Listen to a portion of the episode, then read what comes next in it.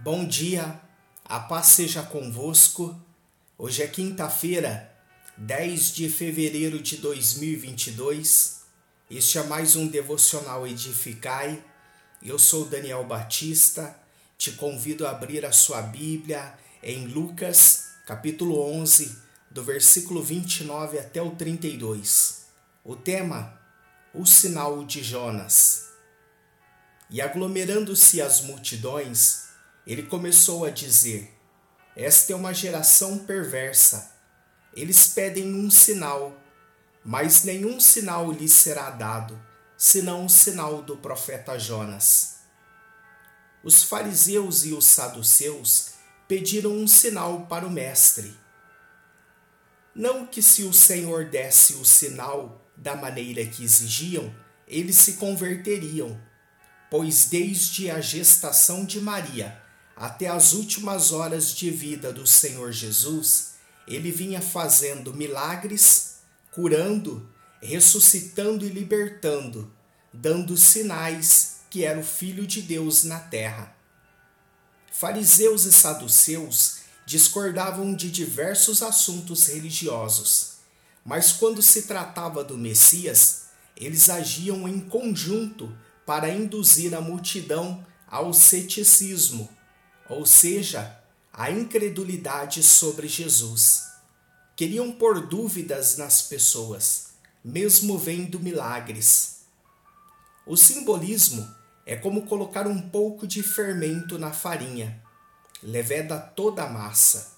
Assim é a descrença.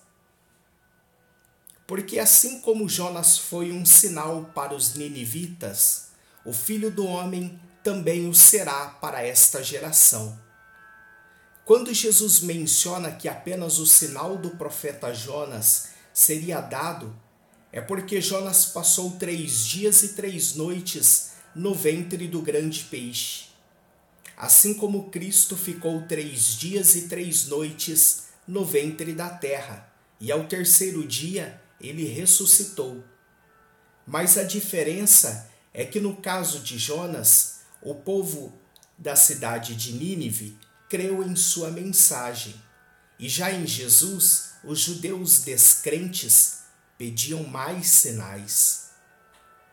A rainha do sul se levantará no julgamento com os homens desta geração e os condenará, porque ela veio dos confins da terra para ouvir a sabedoria de Salomão Eis que um maior que Salomão está aqui. O mestre ainda relata da rainha de Sabá, que ouviu falar da sabedoria de Salomão e veio ao seu encontro e testificou das grandezas que Deus fizera na vida de Salomão e do seu povo Israel. Ela reconheceu a sabedoria de Salomão e creu. Os judeus ouviram muitos sermões de Jesus, que são superiores à sabedoria do rei Salomão, e eles não tinham se convencido de que Jesus era realmente o Filho de Deus. Por isso era uma geração perversa. Os homens de Nínive se levantarão no julgamento com esta geração e a condenarão porque eles se arrependeram com a pregação de Jonas, e eis que um maior que Jonas está aqui. Se Nínive se arrependeu com a pregação de Jonas, as multidões que ouviram a pregação de Jesus deveriam ter se arrependido muito mais. Os ninivitas e a rainha de Sabá eram gentios e pagãos que se arrependeram e buscaram a verdade. Jesus é maior que Jonas e Salomão, a quem estes gentios ouviram e obedeceram a palavra. Em Mateus 16, verso 6 diz: Então Jesus disse: Cuidai-vos e guardai-vos do fermento dos fariseus e dos saduceus. Irmãos e irmãs, Jesus nos adverte a ter cuidado com os ensinamentos de fariseus, que, como um pouco de fermento, aparentemente insignificante, pode ter enorme influência nas nossas vidas. Assim é o fermento da dúvida, da incredulidade e da descrença nas coisas de Deus. Jesus já nos deu provas suficientes do seu senhorio. Nós não precisamos de mais nenhum sinal da sua divindade para crermos.